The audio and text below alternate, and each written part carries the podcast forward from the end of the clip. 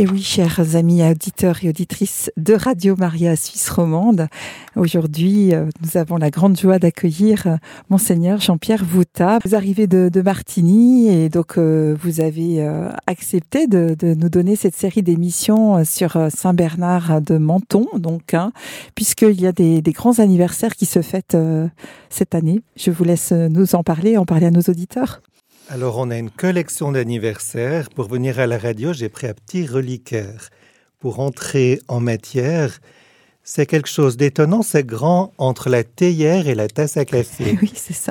Ça ressemble à un rectangle. C'est doré sur les angles, à toit qui se termine par une petite boule, à toit à quatre pans. À l'intérieur, il y a des ossements de Saint-Bernard. Ça a été fabriqué dans les années 1400. C'était pour aller au devant des êtres humains. Saint Bernard est quelqu'un qui a été beaucoup aimé, qui a mis sa vie en danger pour sauver des êtres humains. Et la communauté a eu au cours des siècles, donc l'hospice a été fondé il y a bientôt mille ans, ce, ce sentiment d'être missionné par Saint Bernard, d'être membre de sa famille. Alors ils ont fait faire cette petite boîte en forme de maison pour aller au-devant des pèlerins, au-devant des gens qui risquaient leur vie, si vous êtes père de famille, vous avez quelques vaches. Durant l'hiver, c'est la femme et les enfants qui allaient s'occuper du bétail. Puis l'homme partait, il était peut-être cordonnier en partie, ou il allait vendre ses fromages. Il devait traverser les Alpes, il pouvait ne plus rentrer à la maison en mourant.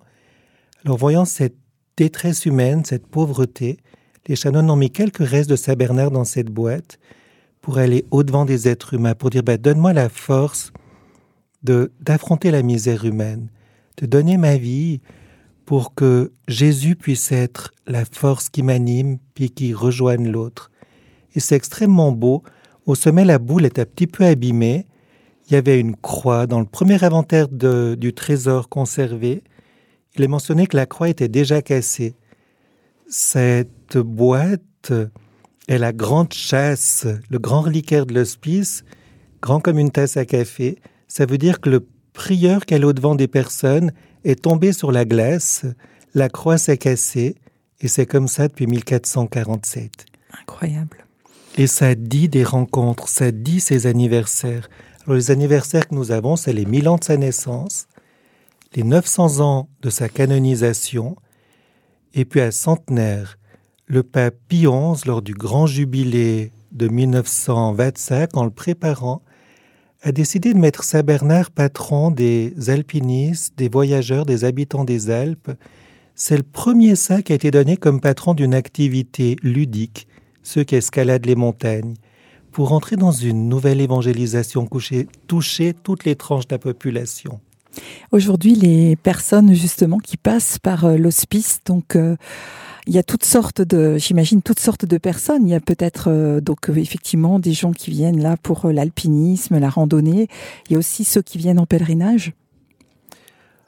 C'est du tout venant. Le grand avantage de, des hospices, c'est des maisons qui se trouvent sur la route des êtres humains. La publicité a été faite, je pense, de manière très forte dans tous les milieux lors de la Révolution française. Les gens doivent quitter leur maison pour ne pas être mis à mort pour des questions de naissance, leur classe sociale, leur couleur de peau, ce genre de choses. Ils sont accueillis comme des frères et sœurs, puis les soldats qui leur courent après pour leur faire la peau sont accueillis comme des frères et sœurs. Alors toutes les couches de la population pèsent, quelle que soit leur religion, leur mentalité, pour prendre de l'air, l'hiver surtout, pour sortir du stress, trouver une autre atmosphère mentale pour euh, retrouver la paix l'été des masses de touristes, pourrions-nous dire. On a la frontière entre l'Église et le monde. Mhm.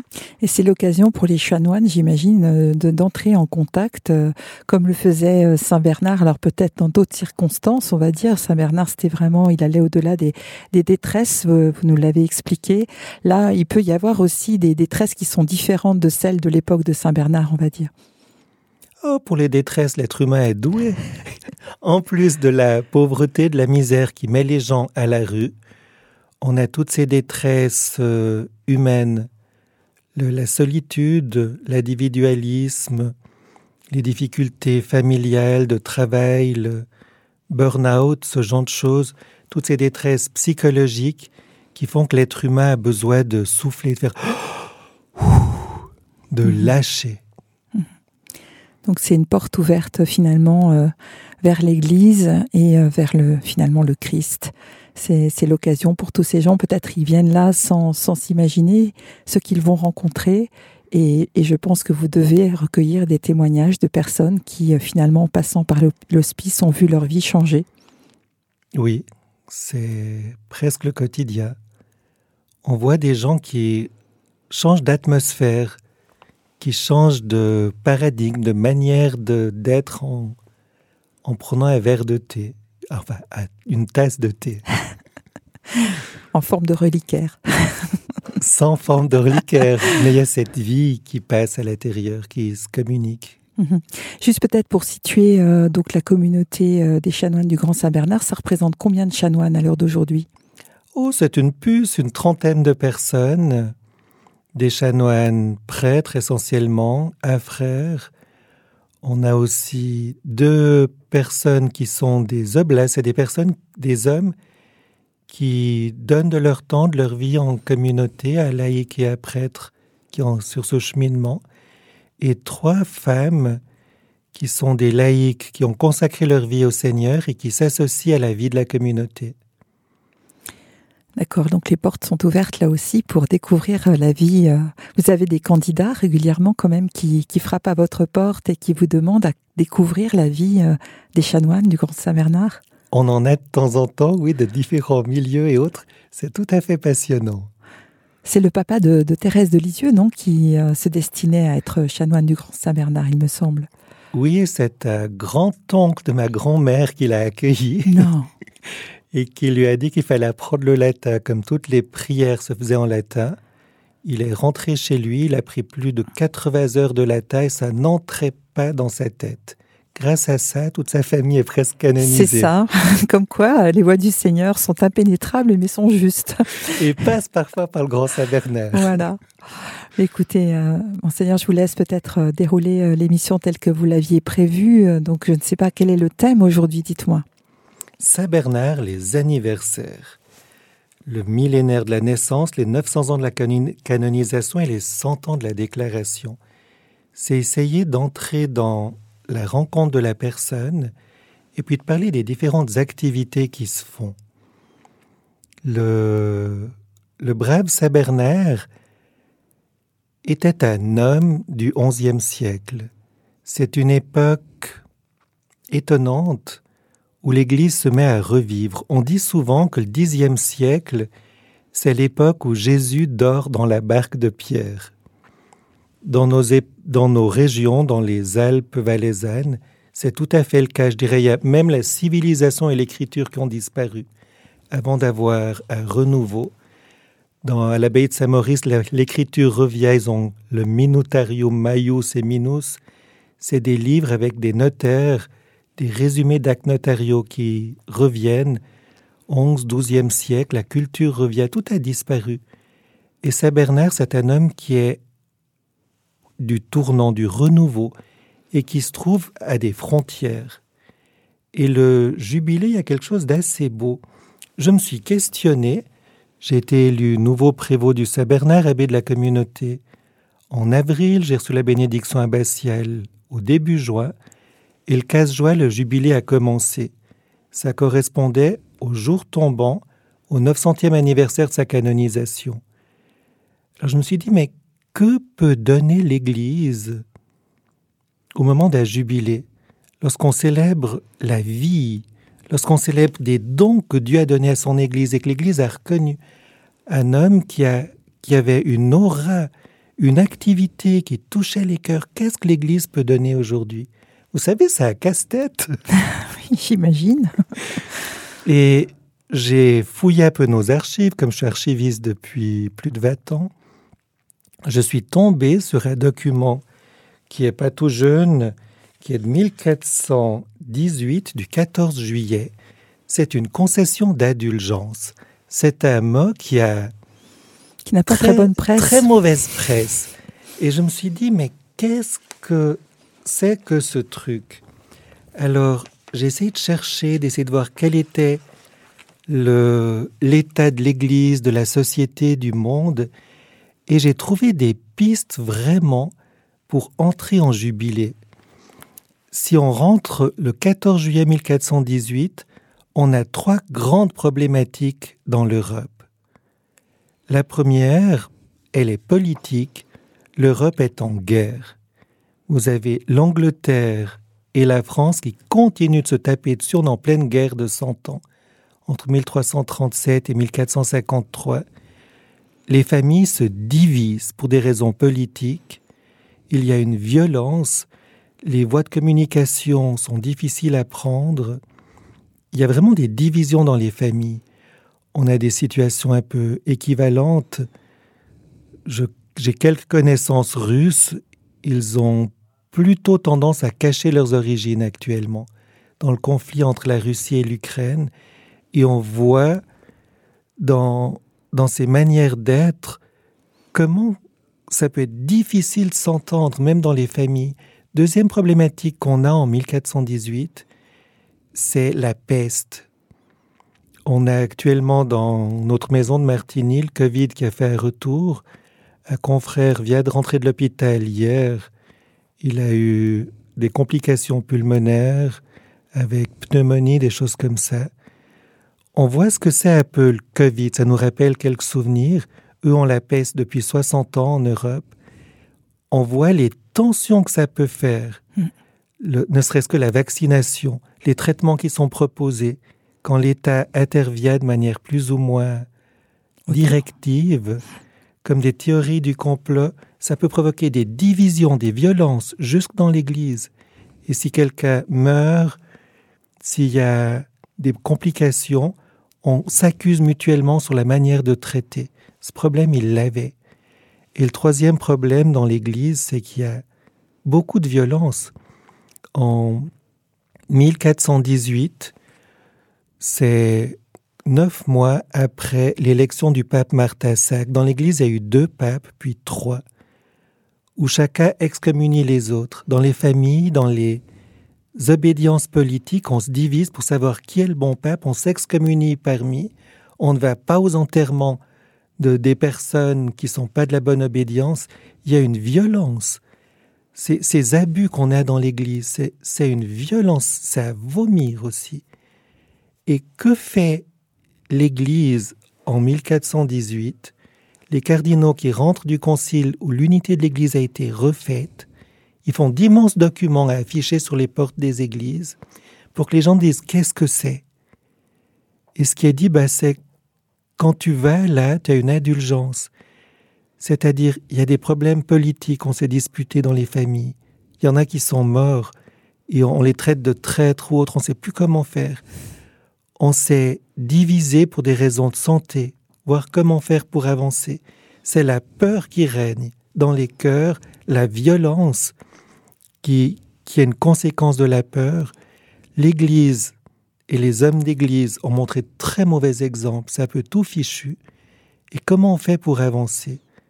On va dire au Seigneur, ben, je peux rien faire pour avancer. Je te confie ces souffrances. Je te confie ce mal qui m'a consumé.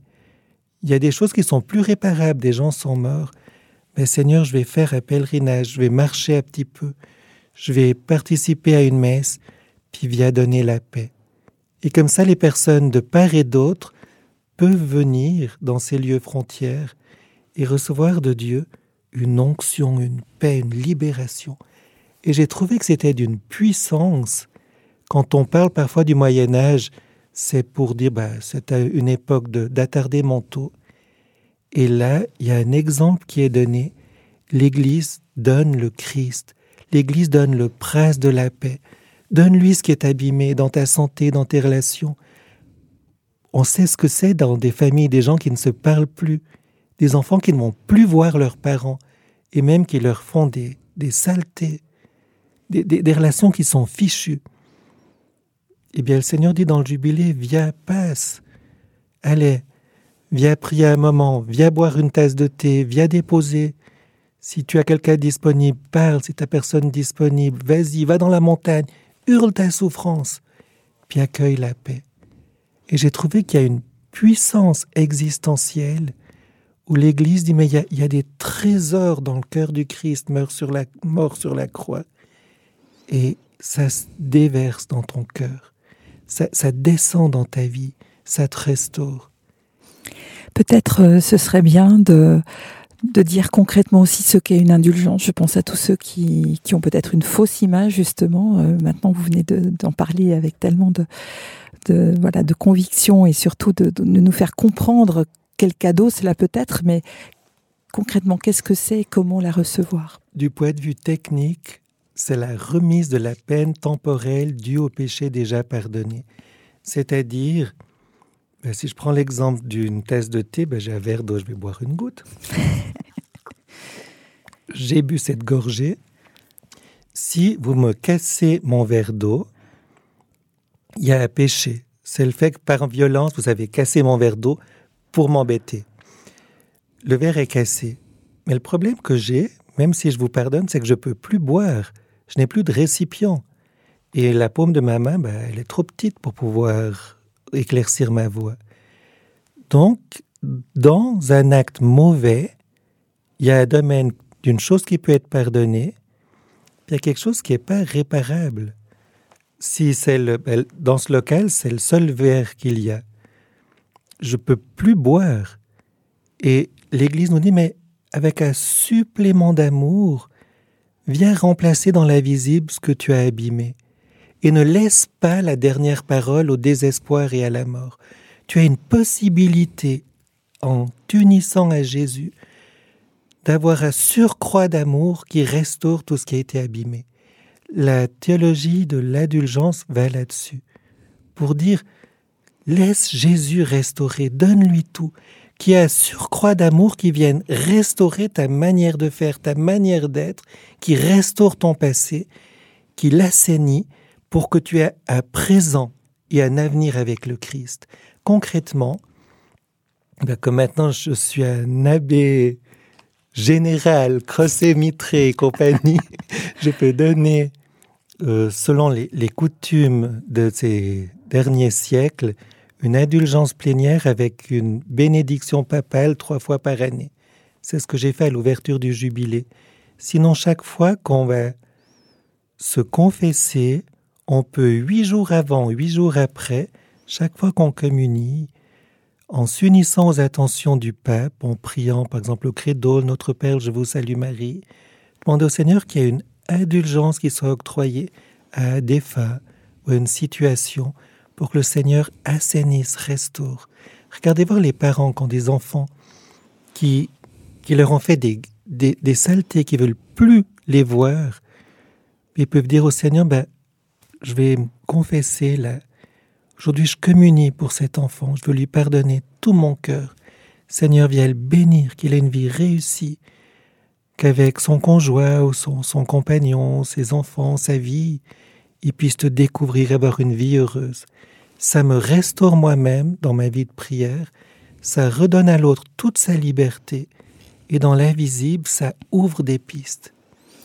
L'indulgence, elle s'applique donc autant aux morts qu'aux vivants elle s'applique aux défunts en priorité. Et puis, on peut aussi, je pense, l'appliquer à des situations qui sont bloquées pour que le Seigneur restaure. Mm -hmm. On a une responsabilité sur ce qu'on vit à partir d'aujourd'hui. Notre passé, il est tel qu'il est. On a évité à le donner dans les mains du Seigneur, mais notre responsabilité, elle est à partir d'aujourd'hui. -hmm. C'est très beau parce que finalement, ça étend euh, la charité au-delà euh, des frontières de la mort. On peut continuer à, aimer et à venir en aide à ceux que nous avons aimés au-delà des frontières de la mort. C'est extraordinaire en fait. L'Église nous propose des trésors inépuisables.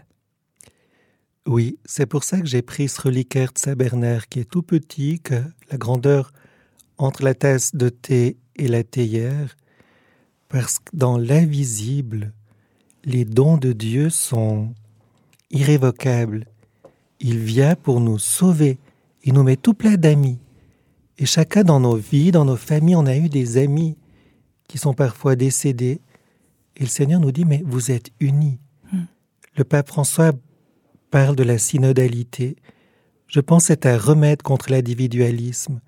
Et cette solitude éprouvée, c'est donner à chacun sa place, les vivants, les défunts, ceux avec qui nous vivons, pour avoir un souffle, pour permettre à l'amour, à la charité du Christ de nous atteindre, d'englober notre vie, de nous restaurer, de nous élever. Waouh donc euh, voilà, alors ça a été votre première découverte lorsque vous vous êtes euh, posé la question de comment vivre ce jubilé. Est-ce qu'il y a eu d'autres euh, pistes qui se sont ouvertes à vous? Alors une quantité. Les pistes, on les rencontre en discutant.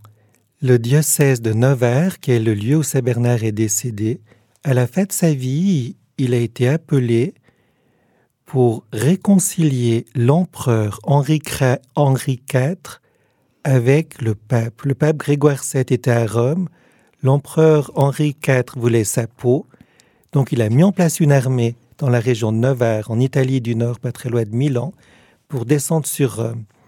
Saint Bernard s'est déplacé, étant déjà plutôt jeune, pour essayer de faire la paix. Son ambassade a loupé, alors il est rentré depuis Pavie, le lieu où était l'empereur, sur Nevers. Il est tombé malade. C'est en avril 1881. Il est resté six semaines. Il est mort le 12 juin 1881, enterré le 15, qui est resté le jour de commémoration de sa fête. Et dans ce diocèse, ils ont été impressionnés par la qualité humaine de cet homme, la qualité spirituelle. Ils ont organisé une quantité d'événements de 2017 à 2022. Eux visaient la date d'à peu près 1020 pour son année de naissance pour fêter un millénaire. Ils ont organisé des colloques d'histoire avec des publications. Ils ont organisé différents événements, des publications, ainsi qu'une nouvelle voie de pèlerinage qui va de l'hospice du Saplon jusqu'à Nevers, le lieu où est enterré Saint Bernard. Cette euh, nouvelle voie qui est une annexe à la Via Francigena qui va sur Rome, en prenant le Saplon, a été inaugurée en mai 2022, par exemple. Voilà un domaine où le diocèse de Nevers, ainsi que les historiens, les sportifs travaillent. Il y a eu un colloque, une journée, deux jours d'histoire au bain thermo de Prémia. Ça a eu lieu le 11 et 12 novembre 2023 des, espèces d'activités sur le versant sud du Saplon qui descendent sur Domodossola à Nevers. C'est le diocèse qui touche le Tessin, le Valais, en gros. Les saints traversent les siècles euh, d'une manière euh, impressionnante. Hein, euh. Enfin, il y a peu finalement de personnages historiques, mis à part les, grands de ce monde, on va dire, qui, qui portent encore le, fruit, ils portent un fruit spirituel au-delà vraiment de, de leur passage sur la terre. Et c'est et c'est beau, et, on est tous appelés à ça. Oui, c'est ça. Et quelque chose qui est impressionnant par rapport à Saint-Bernard sur le diocèse de Nevers, c'est que les premiers lieux de culte, c'est des toutes petites cabanes, peut-être de deux mètres sur un, dans les alpages des montagnes du diocèse. Saint-Bernard, qui était à ça des Hautes-Alpes, a été prié dans les alpages où étaient les, plus pauvres, les plus petits.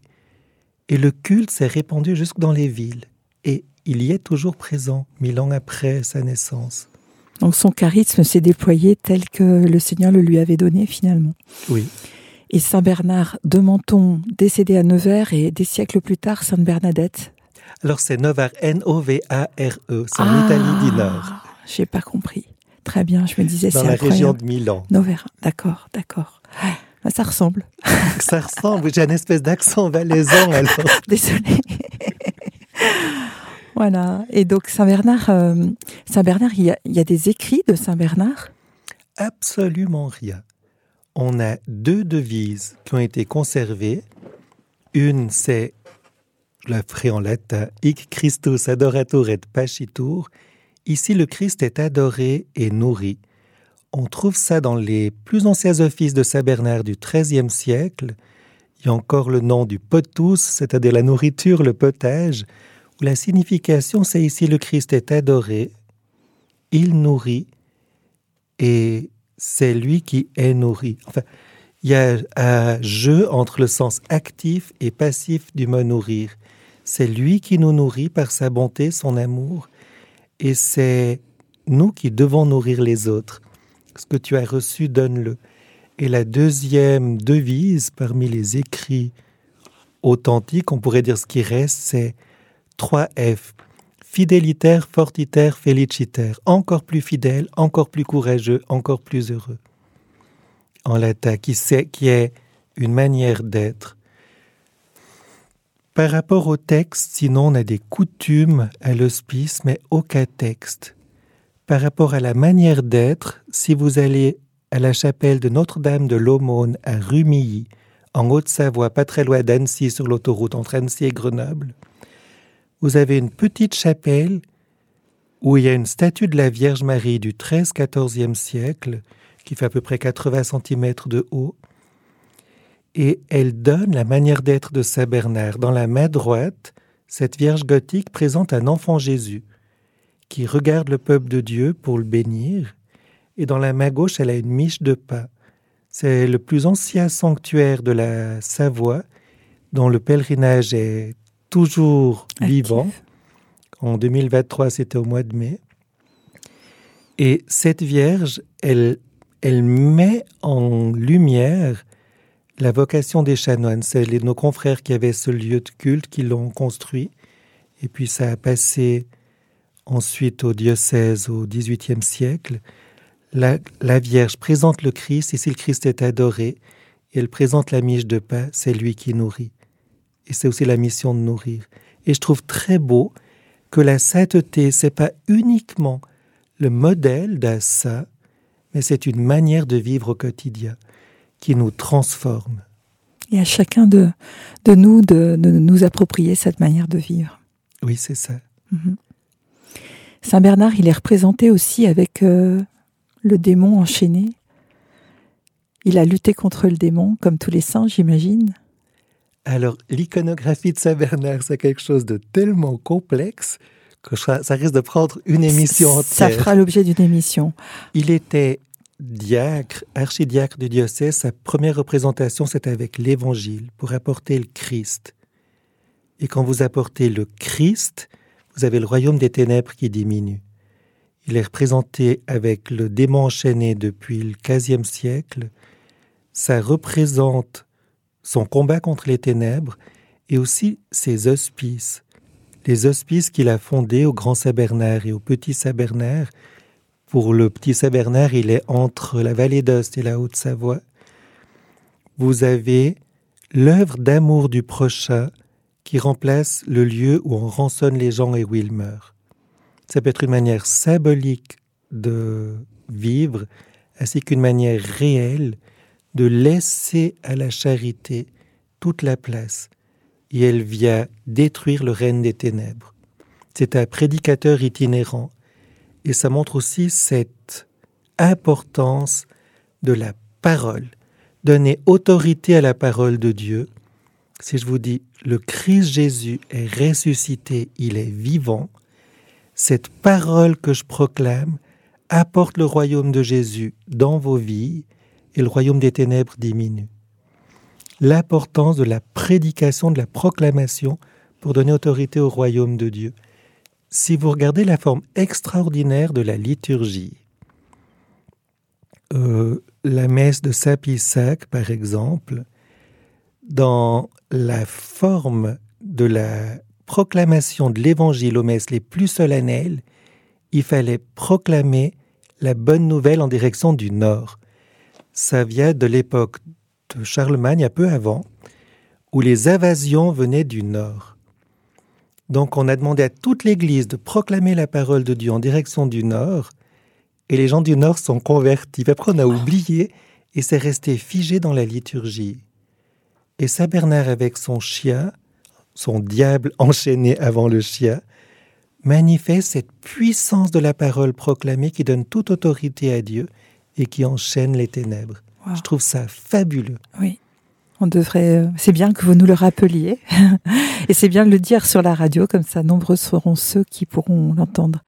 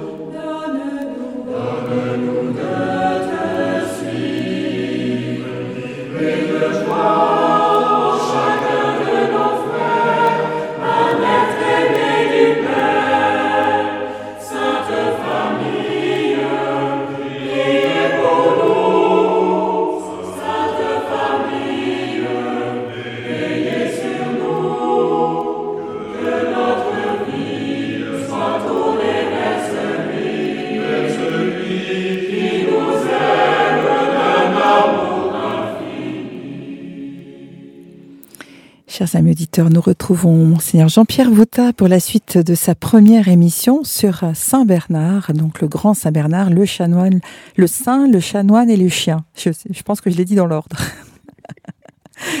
je, je suppose.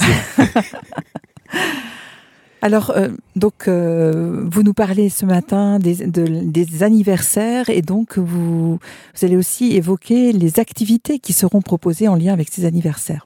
Voilà, je vous ai déjà parlé des activités qui ont eu lieu dans le diocèse de Nevers, en Italie du Nord, un peu la région de la Lombardie.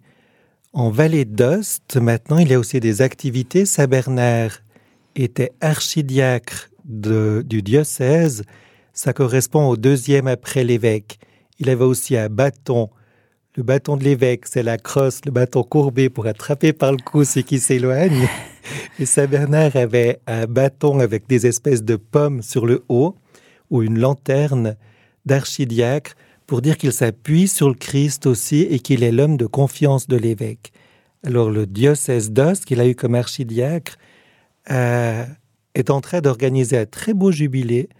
On a une messe d'ouverture à la cathédrale le 15 juin, qui correspondait aussi avec une fête des guides.